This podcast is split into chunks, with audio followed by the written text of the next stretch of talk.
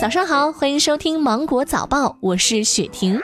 中央气象局消息，八月全国平均气温为二十一点六摄氏度，较常年同期的二十点八摄氏度偏高了零点八摄氏度。其中，福建、贵州、广东等地共一百二十二站发生极端高温事件，福建厦门等二十一站日最高气温突破了历史极值。此外，湖北、湖南等地共三百一十二站连续高温日数达到了极端事件标准。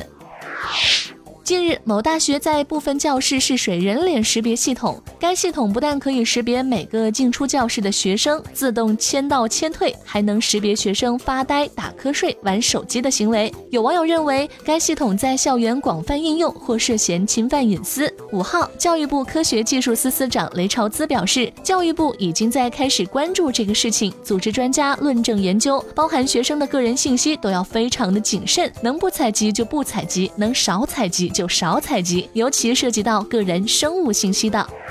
五号，教育部等八部门联合印发《关于引导规范教育移动互联网应用有序健康发展的意见》，其中要求要健全教育 APP 的选用机制，提出教育行政部门和学校选用教育 APP 应征求师生家长意见，并经领导班子集体决策。同时，学校推荐使用的教育 APP 要遵循自愿的原则，不得与教学管理行为绑定，不得与学分、成绩和评优挂钩。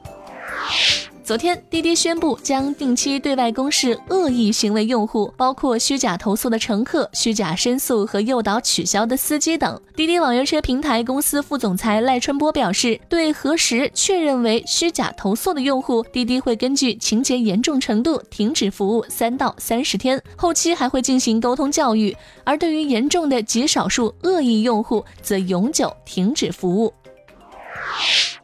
近日，文化和旅游部公示首批国家全域旅游示范区名单，包括北京市延庆区、秦皇岛市北戴河区、临汾市洪洞县、上海市黄浦区、南京市秦淮区、青岛市崂山区等七十一个示范区入选。另外，中国社会科学研究院社会学研究所联合高德地图发布《二零一八至二零一九中国主要旅游景区分析报告》，报告公布了十大热门又不挤的景区，江山公园、黄山、三清山位列前三。九月五号，中国羽协对外宣布，为了更好的备战东京奥运会，球队已经聘请了原韩国国家队主教练姜京珍以及韩国前男双名将柳庸成来中国羽毛球队协助双打训练。这也是国羽史上首次聘请外教。同时，李毛回归中国羽毛球队协助男单训练。国家统计局日前发布的一份报告指出，中国出境旅游人数和境外旅游支出居世界第一位。一九九五至二零一七年，中国出境旅游人数由零点零五亿人次增至一点四三亿人次，是全球最大的出境游市场。二零一七年，中国出境旅游支出额为二千五百七十七亿美元，居世界第一位。今天的芒果早报就到这里，我是精英九五电台的雪婷，祝你度过美好的一天，明早见。